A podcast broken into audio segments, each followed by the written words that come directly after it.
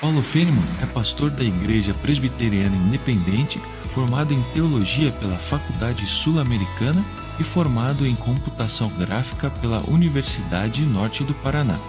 Também pós-graduando em estudos islâmicos pelo Seminário Servos de Cristo, preletor em conferências e congressos missionários, também é coautor do livro Do Chamado ao Campo e autor do livro Reencontrando o Caminho da Missão. Atualmente é diretor executivo da MIAF Missão para o Interior da África, onde coordena a mobilização e envio de missionários sul-americanos para diferentes povos africanos. Também tem servido em movimentos missionários como a Associação de Missões Transculturais Brasileira e a Comiban, Cooperação Missionária Ibero-Americana. É casado com Patrícia, pai de Felipe e Gabriela.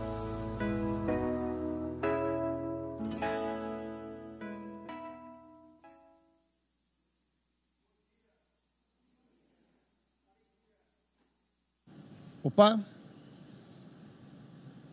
Alegria poder estar com vocês aqui novamente. Sempre é muito bom revisitar amigos, revisitar ah, igrejas que caminham juntos, que têm um amor pela obra missionária. E dessa vez, porque havia muita reclamação, eu trouxe a parte bonita da família, pelo menos uma parte dela. Patrícia, minha esposa, está ali. Levanta a mão aí, meu amor. É, alegria para a gente poder estarmos juntos, ah, estarmos aqui juntos, podendo compartilhar um pouco daquilo que Deus tem feito, compartilhar um pouco daquilo que Deus tem operado ao redor do mundo e, no nosso caso, especificamente no continente africano. Algumas coisas têm acontecido ao longo dos anos e eu queria compartilhar com vocês. Ah, essas quatro fotos, porque elas de alguma forma contam um pouco da nossa caminhada como família missionária, mas ela também conta um pouco daquilo que nós temos vivenciado ao longo desses últimos anos. Essa primeira foto que você está vendo aí à sua esquerda, ali agachado, montando ali um equipamento, ah, alguns anos atrás nós fomos para uma região chamada Ruri Hills, norte do Quênia um lugar onde o evangelho ainda nunca havia chego ali. Um grupo de pessoas que nunca ouviram o evangelho, um grupo de pessoas que nunca tiveram acesso às boas novas de salvação. E nós, juntos com um casal de missionário, fomos até lá e organizamos a apresentação do filme Jesus naquela vila. Interessante, um lugar que não tem energia elétrica, um lugar que não tem estradas, um lugar que não tem nenhum tipo de facilidade. Nós fomos para lá, montamos o equipamento, como você pode ver, rodeado de pessoas ali curiosas para saber o que ia acontecer. E aí, então, esperamos escurecer, colocamos um pano, passamos o filme Jesus na língua borana, que é a língua daquele povo. Terminado o filme, nós chamamos a comunidade e dissemos: Olha, nós queremos ensinar sobre esse Jesus, sobre essa pessoa que vocês viram aqui nesse filme. O que, que vocês nos dizem? Será que podemos estar aqui? Será que podemos vir aqui semanalmente para estarmos juntos e aprendermos juntos sobre Jesus? E aí os líderes daquela comunidade pediram um tempo, se reuniram ali no canto e de repente voltaram e disseram: Nós queremos nós queremos aprender mais sobre esse Jesus. E ali, naquele lugar onde nós passamos o filme Jesus, hoje tem uma comunidade que se reúne em nome de Jesus, para adorar a Jesus, para glorificar o nome de Jesus. Eles estão ali, porque um dia nós fomos capazes de enviar, como igreja de Cristo, homens e mulheres que decidiram viver nesse local. Um local muito difícil, um local complicado e essa tem sido um pouco da nossa dinâmica enquanto organização, enquanto missionários, ir em lugares aonde o evangelho ainda não chegou. Estar entre aqueles que nunca antes ouviram o evangelho. Mas se você olhar na sua seu lado direito, aquele grupo de pessoas ali, aquela foto representa a tua oração de Lucas capítulo 10, verso 2. Não é que a gente faz vídeo para promover isso, a gente leva a sério isso. E Deus tem respondido às nossas orações. Essa foi o nosso último encontro de treinamento e 16 novos missionários foram recebidos, porque Deus continua respondendo às nossas orações e nos enviando e nos trazendo trabalhadores para a sua obra. Por isso eu quero desafiar você a continuar orando, a você realmente orar. Deus levanta trabalhadores, mas deixa eu te dizer uma coisa. Se você ler a frase seguinte de Lucas capítulo 10, verso 2, ou seja, se você ler o verso 3, Jesus, aquele mesmo que pede para os seus discípulos orarem para que Deus envie mais trabalhadores, ele diz assim: vão vocês. Vão vocês. Ou seja, o mesmo Deus que nos chama para orar é o mesmo Deus que nos convoca a ir e se envolver na sua obra. E aí, outras coisas que Deus tem nos dado o privilégio de fazer. A foto aqui abaixo à esquerda, a mais recente talvez, da minha última viagem à África, a oportunidade de sentar e ouvir os nossos missionários, saber o que está passando nos seus corações, pastoreá-los, caminhar junto com eles. E, obviamente, alguém me encontrou ali e falou assim: que vontade de gritar aqui, vai vocare. Olha lá. Ou seja, mobilizar. Essa é a nossa paixão, minha e de Patrícia, mobilizar pessoas, ajudar pessoas, aqueles que Deus está chamando, para que eles possam chegar e colocar as suas vidas, as suas habilidades a serviço do reino de Deus, em lugares diferentes, de maneiras diferentes, em ministérios diferentes. Essa tem sido a nossa caminhada, essa tem sido ah, o nosso tempo de, de ministério, aquilo que a gente tem, tem feito. Quero convidar você a abrir a sua Bíblia. Segundo a Coríntios, capítulo 5. Nós vamos ler o verso 18 a 21 e depois o capítulo 6, o verso 1 e 2. Segundo a Coríntios, capítulo 5, verso 18 a 21 e capítulo 6, verso 1 e 2.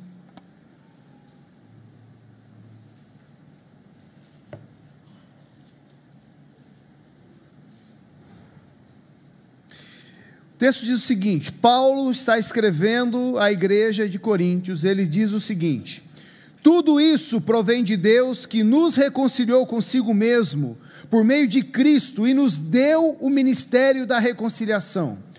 Ou seja, que Deus em Cristo estava reconciliando consigo o mundo, não levando em conta os pecados dos homens, e nos confiou a mensagem da reconciliação. Portanto, Somos embaixadores de Cristo, como se Deus estivesse fazendo o seu apelo por nosso intermédio. Por amor a Cristo, lhe suplicamos: reconciliem-se com Deus. Deus tornou pecado por nós aquele que não tinha pecado, para que nele nos tornássemos justiça de Deus. Como cooperadores de Deus, insistimos com vocês para não receberem em vão a graça de Deus. Pois ele diz: eu ouvi no tempo favorável, eu socorri no dia da salvação. Digo-lhes que agora é o tempo favorável, agora é o dia da salvação. Pai, que o Senhor ministre os nossos corações nessa manhã que a tua palavra, Deus, possa falar, ó Deus, aos nossos corações. Abre os nossos ouvidos, abre os nossos corações e nos dê, ó Deus, um tempo de entendimento da tua palavra, em nome de Jesus. Amém. Queridos, quando nós falamos sobre a igreja de Corintos, nós precisamos fazer aqui uma retrospectiva. Nós precisamos olhar e entender um pouco a realidade dessa igreja, porque Paulo, o seu idealizador, o seu plantador, aquele que iniciou o trabalho dessa igreja, na sua continuidade de trabalho, ele é ele, ele sente a necessidade de escrever duas vezes a essa igreja. Por isso nós temos a primeira carta e a segunda carta. E se você olhar bem, nós sabemos que essa igreja tem algumas dificuldades. ela enfrenta algumas dificuldades. E Paulo gasta tempo orientando, ensinando, tentando trazer luz, revelação a essa igreja sobre o seu papel, sobre a sua caminhada, sobre aquilo que ela deve fazer de uma forma muito incisiva. Aquela igreja está enfrentando diversas dificuldades. Há divisões, há problemas de disciplina, há problemas relacionados ao casamento e divórcio, discussões doutrinárias, má compreensão dos dons espirituais, e Paulo gasta o seu tempo ensinando, Paulo gasta a boa parte do seu ministério tentando reaproximar essa igreja à revelação bíblica.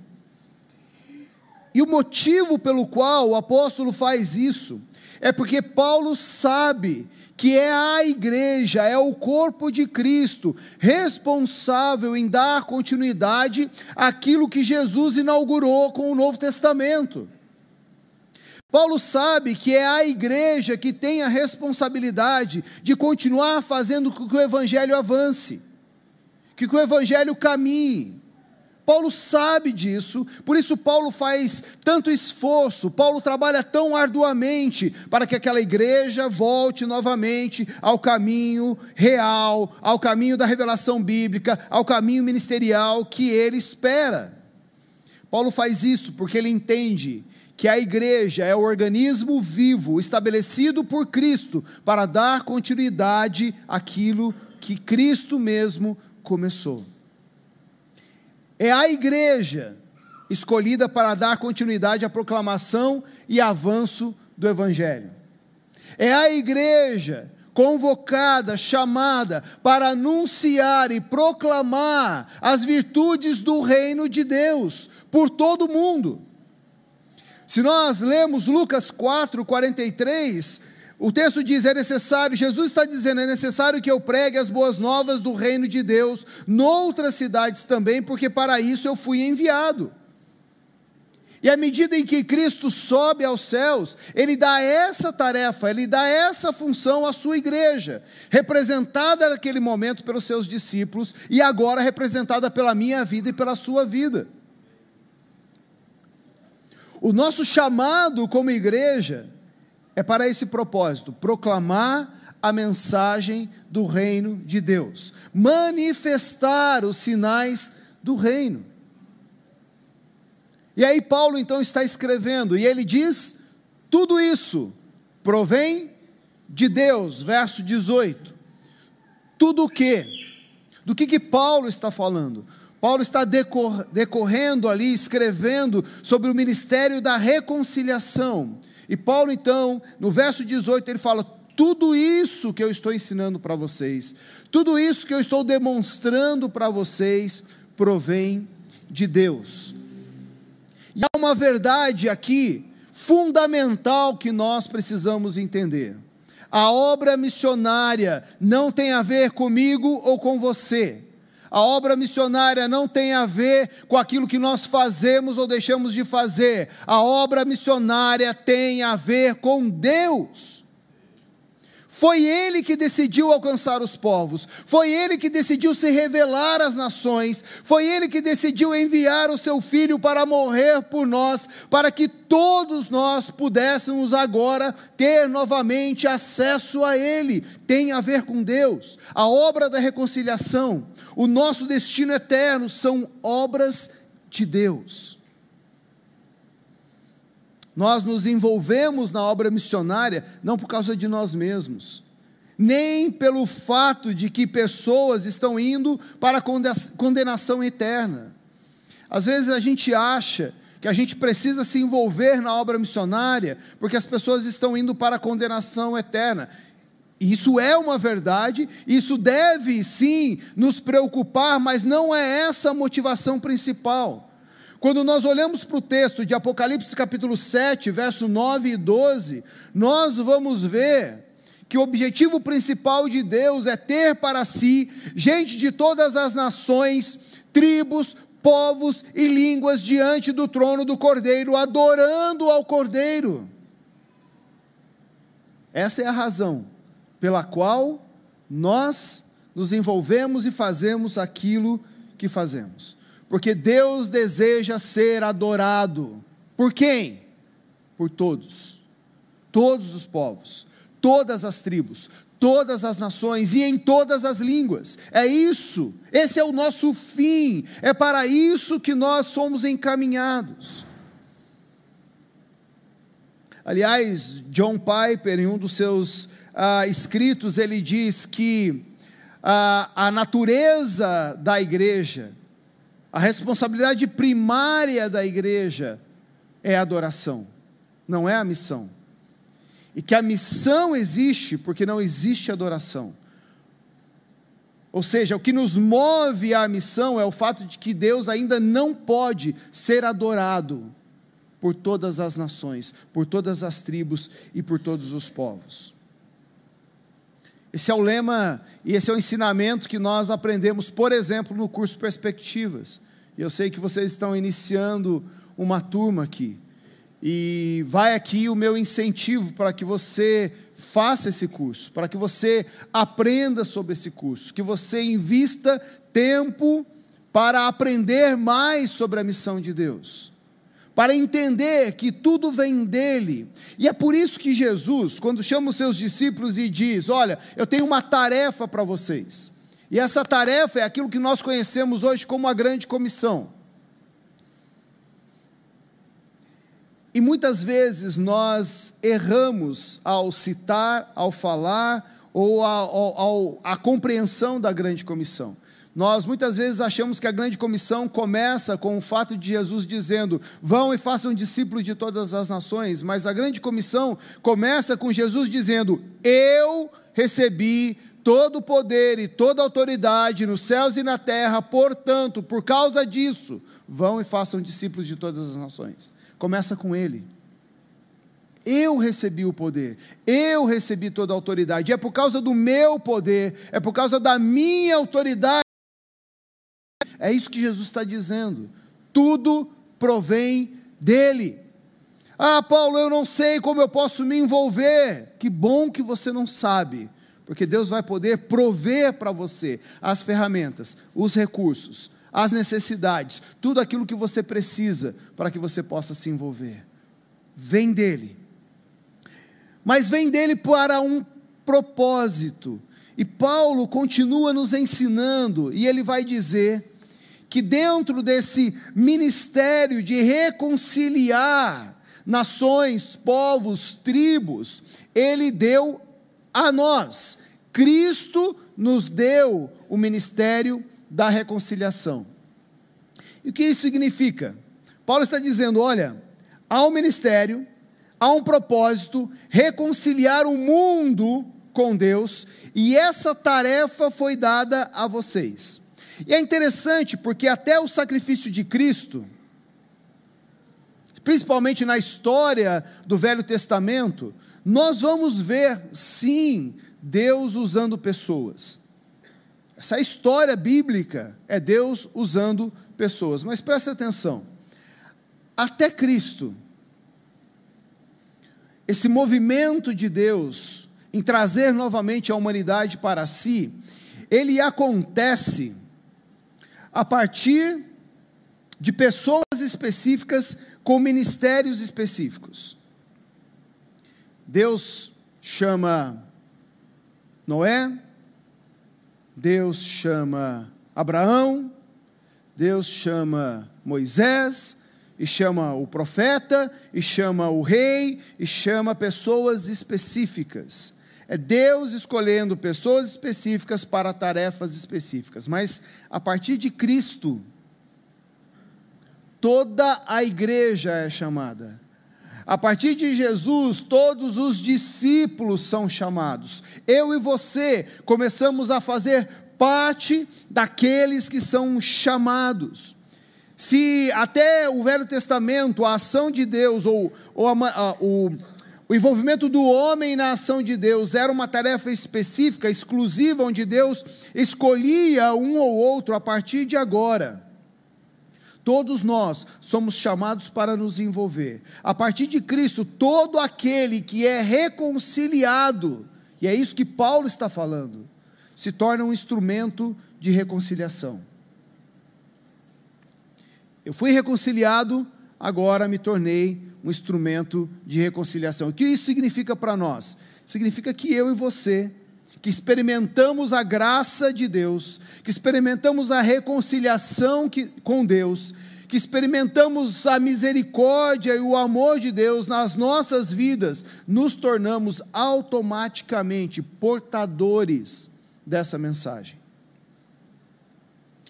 No grego, essa expressão, ministério da reconciliação, nos dá a ideia de, por ordem de Deus, proclamamos e promovemos a reconciliação entre os homens.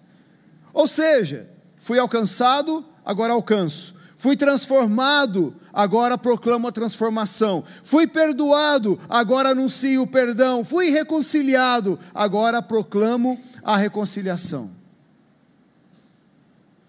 Eu sempre digo: se Deus, o único interesse de Deus em nos reconciliar e nos salvar, fosse nos garantir um lugar no céu, no momento em que você experimentou essa graça, Deus nos recolheria.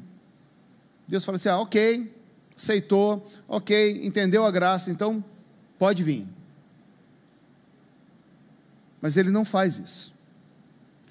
Ele nos alcança, Ele manifesta a Sua graça em nós, para que Ele possa manifestar a Sua, manifestar a sua graça através de nós.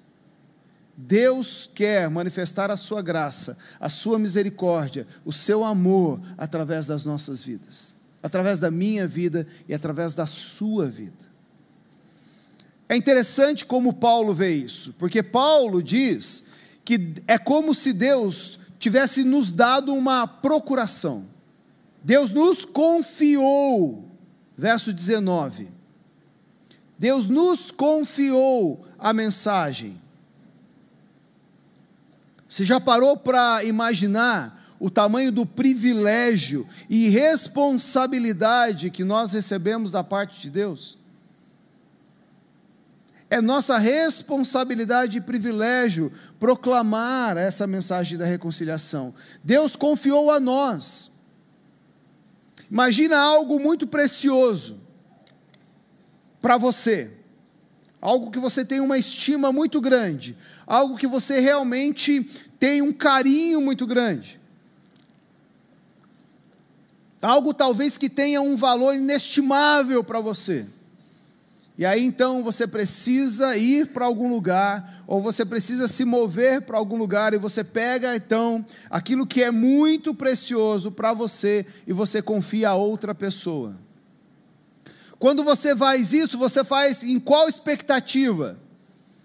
Na expectativa que quem recebe aquilo vai cuidar da mesma forma, vai proceder da mesma forma, vai dar a mesma atenção, vai, dar a me, vai ter a mesma preocupação. Deus nos confiou a mensagem da reconciliação.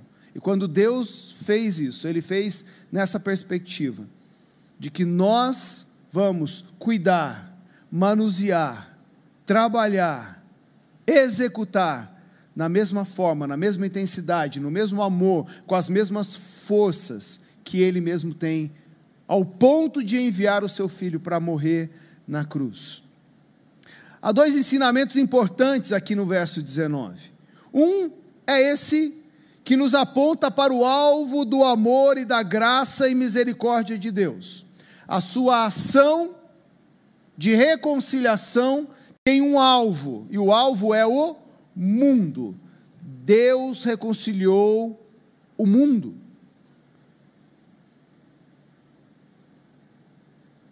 Deus em Cristo estava reconciliando consigo o mundo.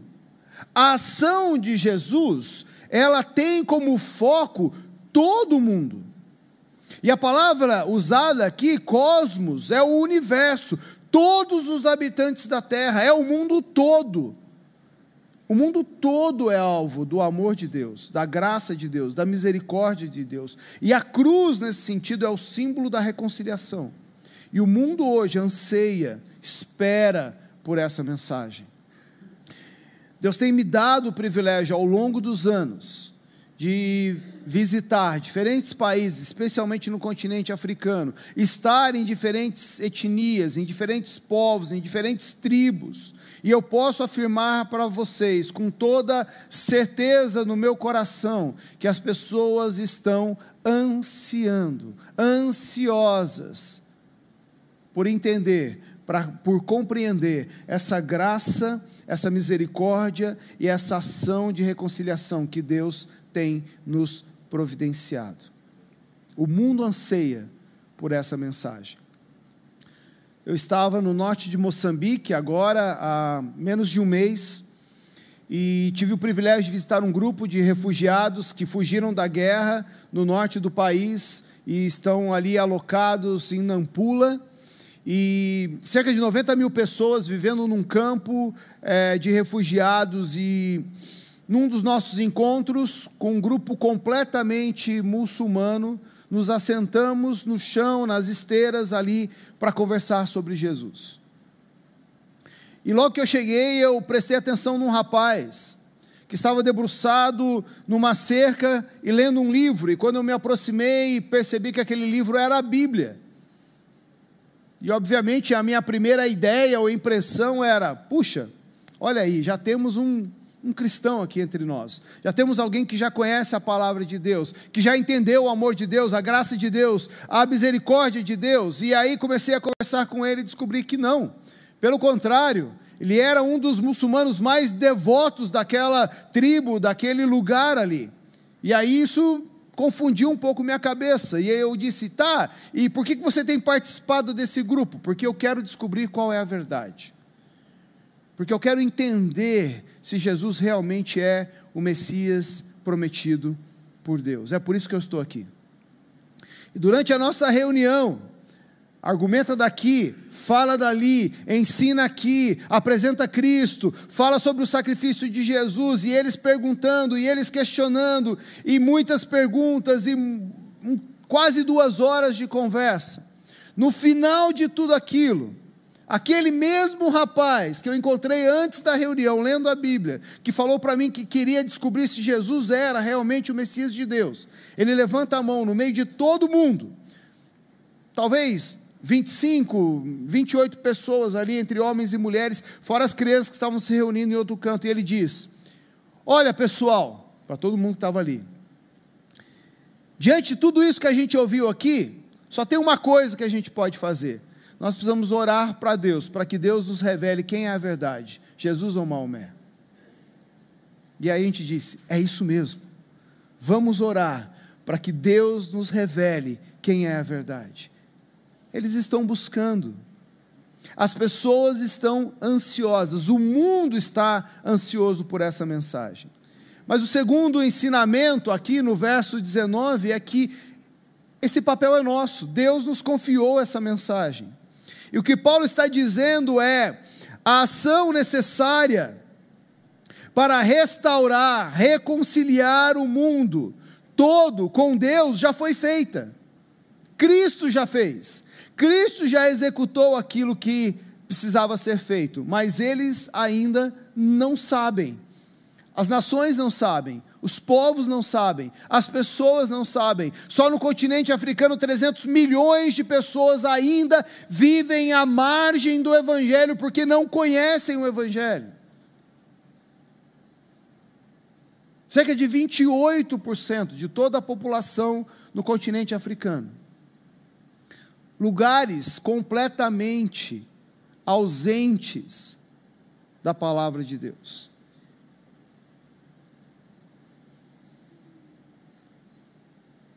Por isso Deus nos confiou essa mensagem. Por isso Deus nos deu essa mensagem. Nós somos aqueles que vão compartilhar sobre o amor, sobre a graça e sobre a misericórdia de Deus. Nós temos uma informação importante nas nossas mãos, que é o sacrifício de Jesus na cruz traz reconciliação para todas as pessoas. Mas a pergunta é: o que nós vamos fazer?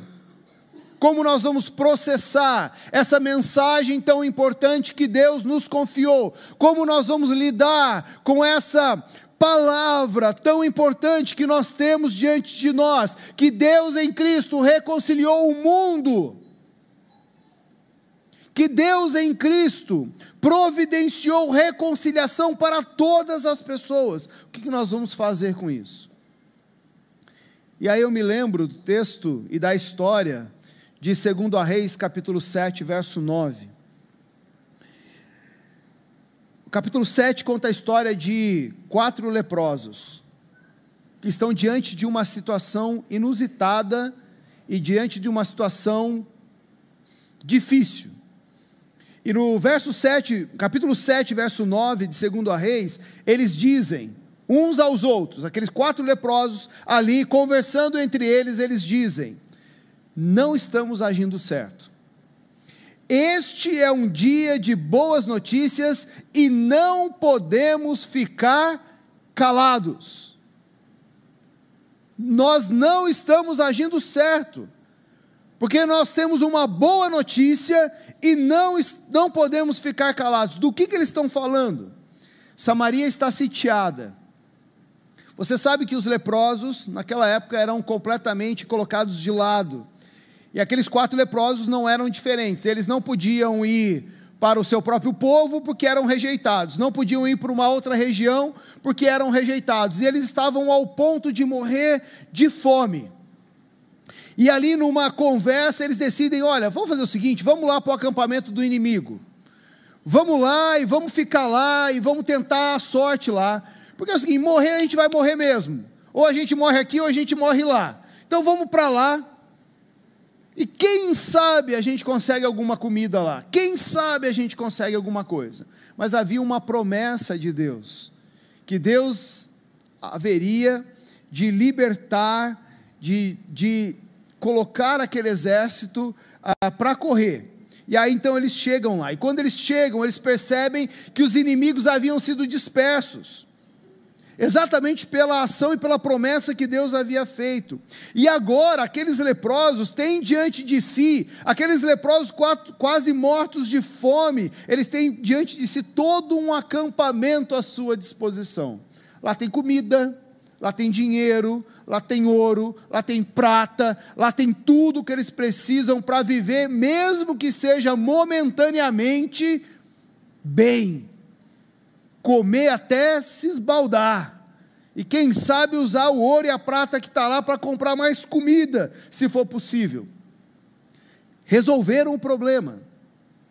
Mas ao invés disso, ao invés de ficarem ali se esbanjando, ao invés de ficarem ali ah, usufruindo de tudo que eles encontraram ali, eles viram um para o outro e dizem: não está certo o que a gente está fazendo a gente tem essa boa notícia de que Deus já providenciou a salvação, de que Deus já providenciou a libertação, de que Deus já derrotou os inimigos e o nosso povo está liberto dos inimigos e nós não podemos ficar calados. Vamos voltar e vamos falar, mesmo sabendo que nós somos rejeitados, mesmo sabendo que pode ser que eles não acreditem em nós, mesmo sabendo que isso pode ter consequências, vamos voltar e vamos anunciar que Deus já providenciou libertação, que Deus já providenciou salvação, que Deus já providenciou a libertação. Qual será a nossa atitude? Será que nós chegamos ao ponto de entender a graça, a misericórdia de Deus e dizer, e dizer não podemos ficar calados? Não podemos ficar aqui como se nada estivesse acontecendo, porque este é um dia de boas notícias. Por isso, Paulo vai dizer que nós somos embaixadores de Cristo. Eu gosto de Paulo, sabia? Porque Paulo, assim, ele começa a escrever e ele complica a sua vida. E aí, se ele pode, ele vai complicando mais. É só você ler esse texto. Começa assim já complicado, e lá no final complica mais ainda. Paulo fala assim: olha, Deus nos deu a mensagem da reconciliação. Amém, glória a Deus, vamos embora. Ele fala assim: sabe como? Como se você fosse embaixador. Nós somos embaixadores de Cristo. Paulo, para tentar exemplificar tudo isso que ele está ensinando, ele usa a figura do embaixador. E Paulo nos passa essa figura do embaixador de alguém, uma pessoa numa terra estrangeira, como representante de alguém. Você sabe, o embaixador, não sei se tem algum aqui, mas o embaixador é aquele que representa a sua nação, o seu governo, o seu presidente, o seu rei, representa alguém numa terra distante, representa alguém em algum outro lugar. Nós gostamos muito da ideia do embaixador, dos privilégios, né? Porque embaixador tem privilégio. Eu posso dizer para você, viajando 20 anos, eu queria ter um passaportezinho azul. Porque, olha, às vezes você entra naquela fila da imigração, você fica lá uma hora, você já viajou 16, fica lá uma hora de pé esperando chegar a sua vez, e aí tem assim, lá normalmente do lado direito, passaporte diplomático, que é onde os embaixadores vão. E lá não tem ninguém. A gente gosta da ideia do privilégio do embaixador. Embaixador é alguém de responsa. Embaixador é alguém de autoridade. A gente gosta disso, a gente acha legal isso. Mas olha só, Paulo usa a figura do embaixador, porque ele está dizendo: o rei, o rei dos reis tem uma mensagem, e os seus embaixadores, eu e você, somos responsáveis em transmitir a mensagem do rei. Existem características interessantes sobre o embaixador. De, Davi Guzik, que é um comentarista, em um dos seus comentários ele diz o seguinte: um embaixador, primeiro, ele não fala para agradar o seu público, mas ele fala para transmitir a mensagem daquele que o enviou. O embaixador não fala pela sua própria autoridade, ele não emite as suas próprias opiniões, ou tampouco as suas próprias exigências, ele simplesmente diz aquilo que ele foi comissionado a dizer. Um embaixador é mais do que um mensageiro, ele também é um representante. E a honra e a reputação do seu país está nas mãos do embaixador. Vocês, Paulo está dizendo, nós somos embaixadores de Cristo. Ou seja, Segundo esse comentarista, nós somos responsáveis pela mensagem de Cristo, pela reputação de Cristo, pela honra de Cristo.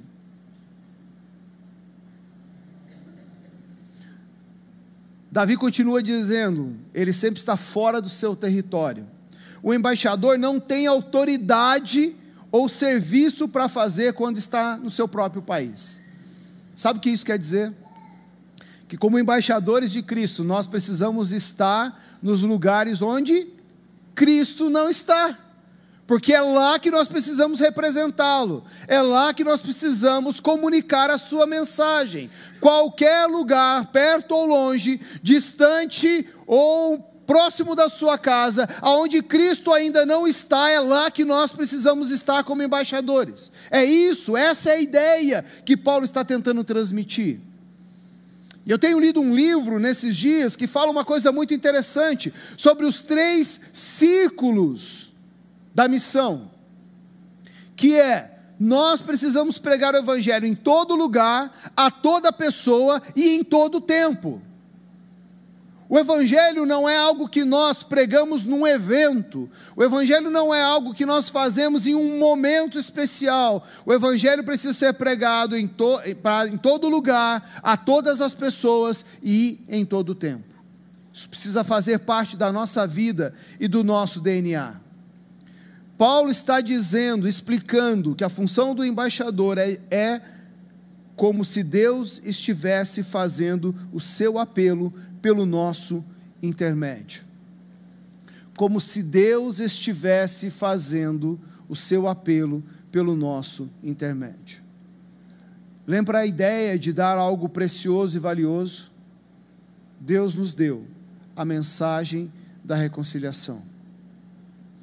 Deus nos deu o privilégio de fazermos parte daquilo que Ele está fazendo. A proclamação do Evangelho é exatamente isso é Deus falando através de nós. Deus falando através da minha vida e da sua vida.